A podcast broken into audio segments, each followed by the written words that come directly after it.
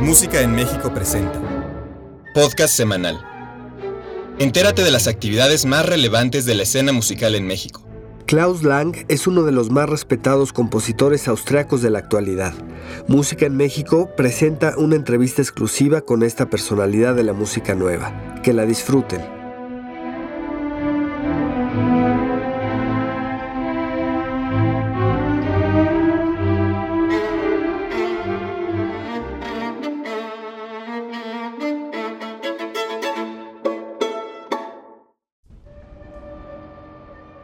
Klaus Lang tiene una intensa carrera como compositor y organista. Ha sido objeto de numerosas comisiones de prácticamente todos los festivales europeos importantes. Es un compositor prolífico, con un puñado de óperas, un requiem, un oratorio y un sustancioso corpus de música de cámara. Su ópera La arquitectura de la lluvia fue estrenada en la Bienal de Múnich en 2008 con un gran éxito y ha sido galardonado con el premio Andrés Dobrowolski de su natal Austria. Actualmente, Lang es profesor de composición de la Universidad de Música y Arte Dramático de Graz, en el estado austriaco de Estiria. Su música se caracteriza, entre otras cosas, por elongadas texturas estáticas que evolucionan de manera pausada con la finalidad de presentarse de forma caleidoscópica como objetos acústicos puros que suceden en el ocurrir temporal.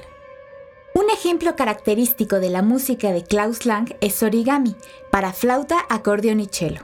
Estamos escuchando un segmento de esta enigmática pieza en la interpretación del trío Eimos.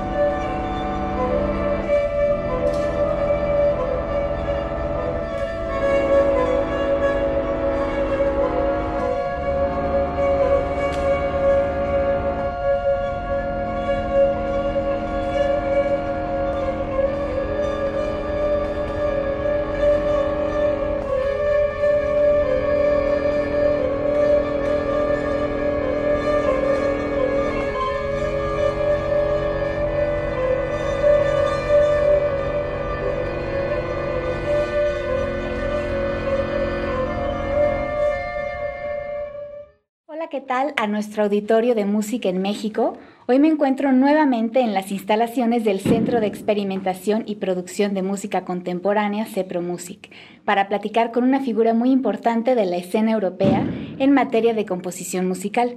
Él es Klaus Lang.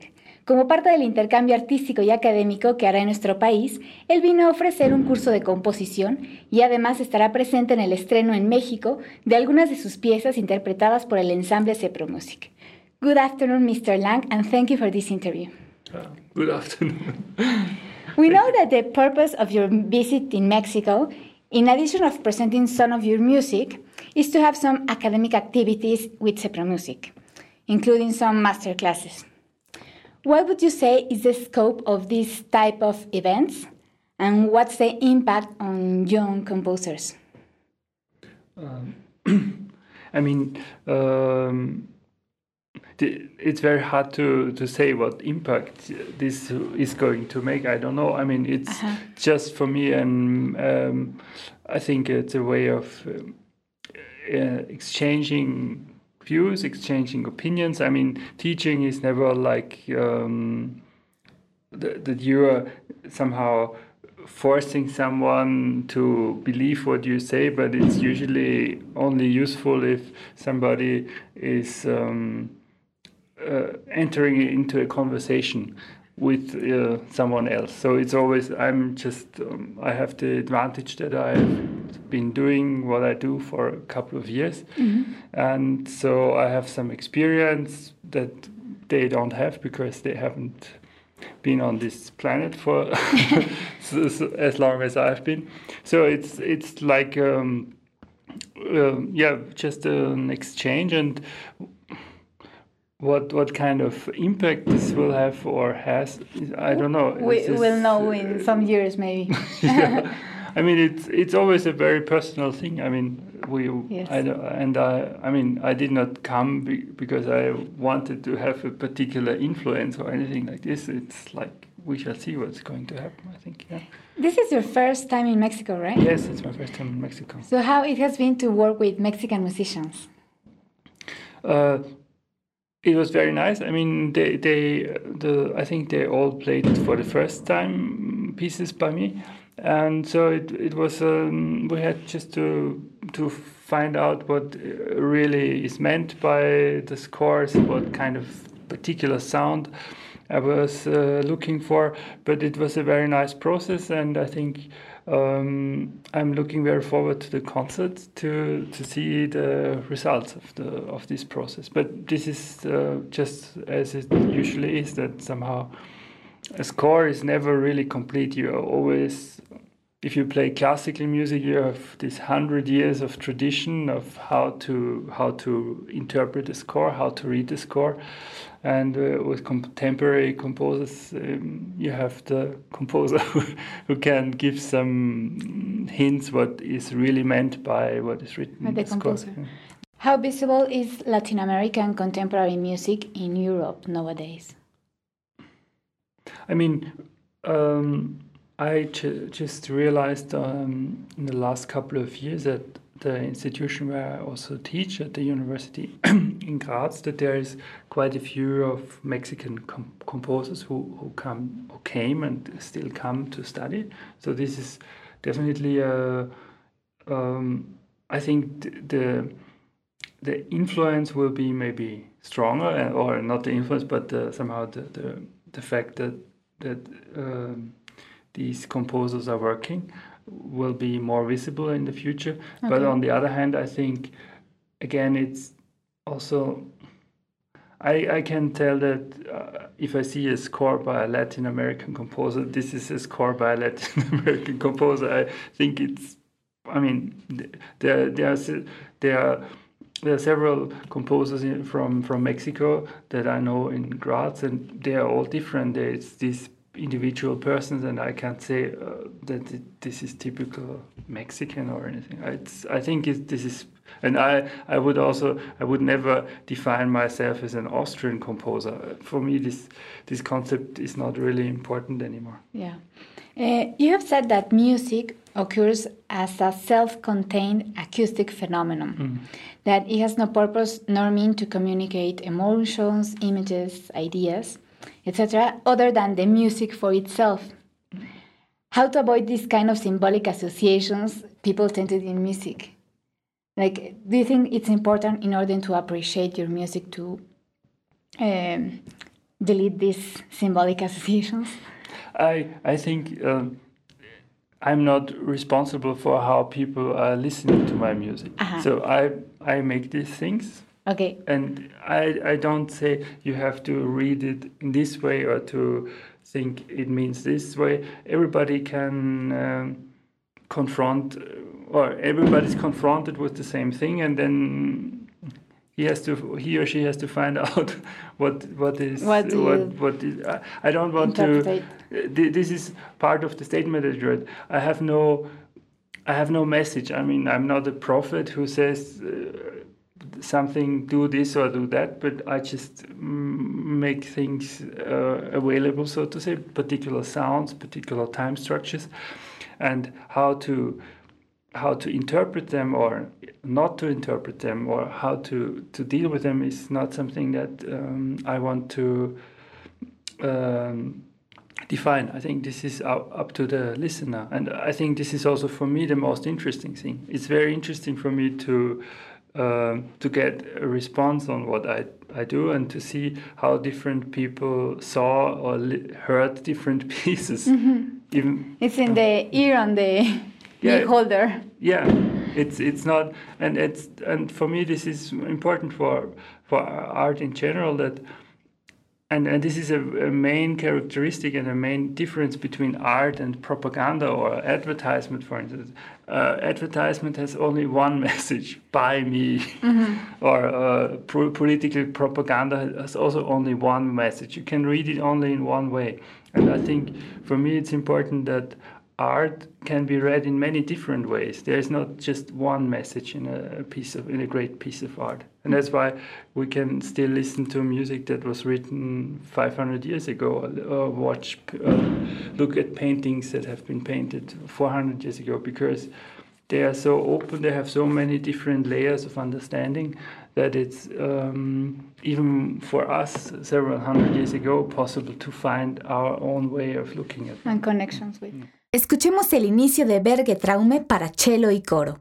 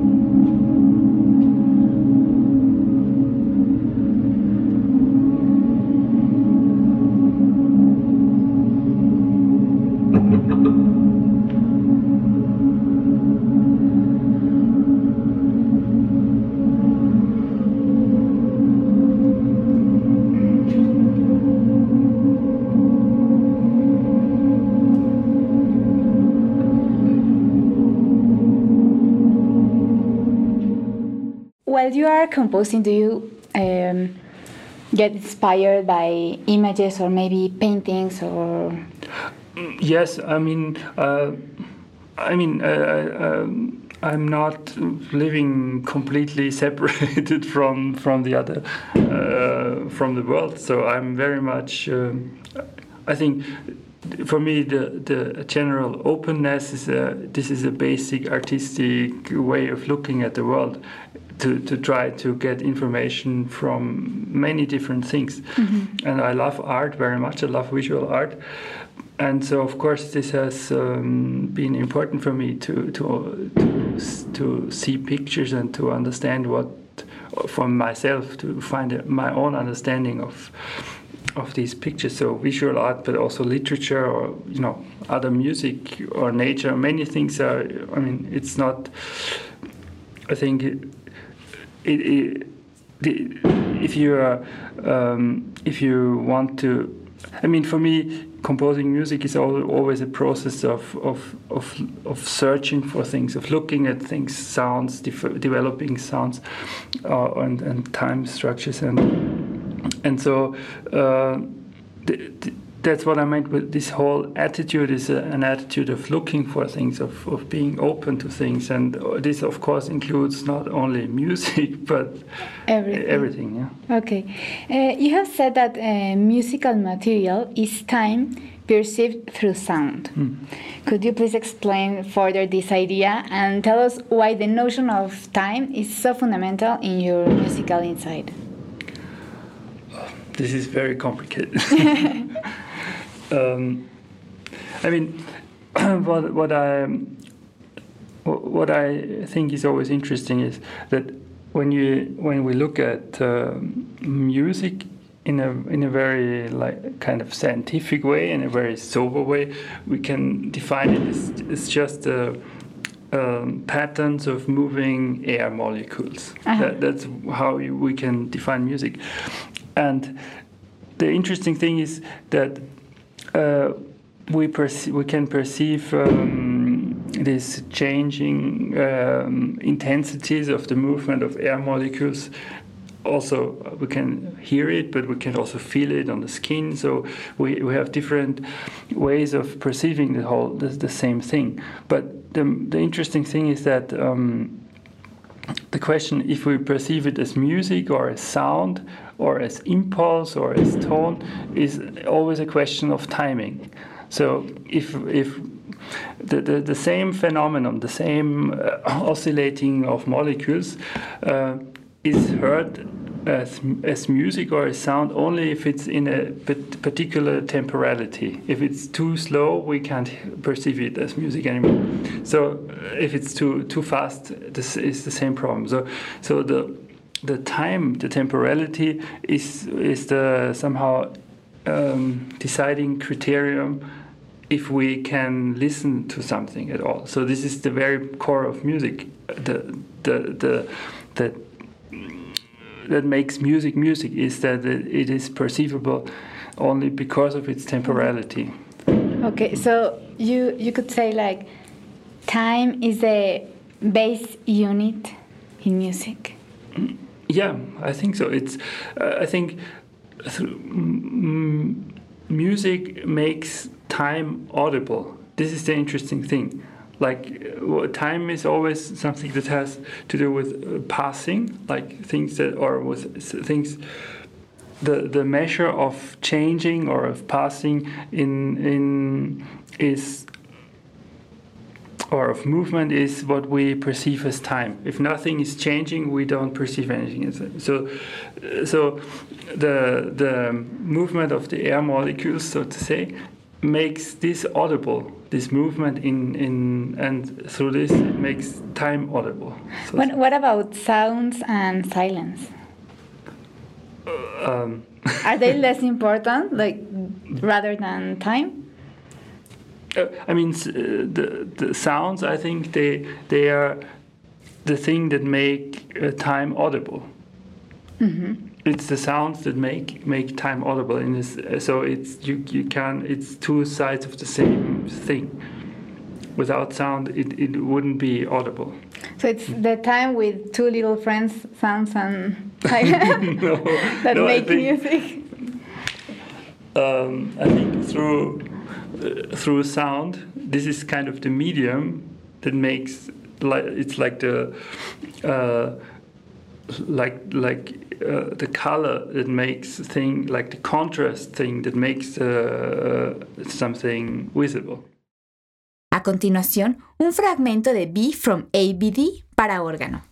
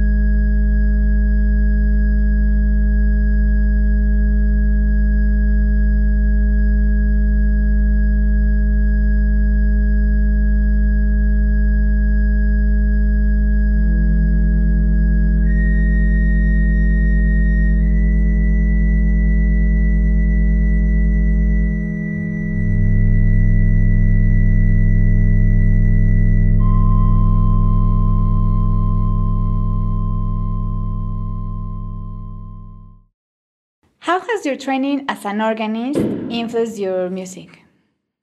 Um, For example, uh, in origami, your trio for flute, accordion, and cello, yeah. we found a name to maintain a continuous sound mass that perhaps emulates some of the natural qualities of, of an organ.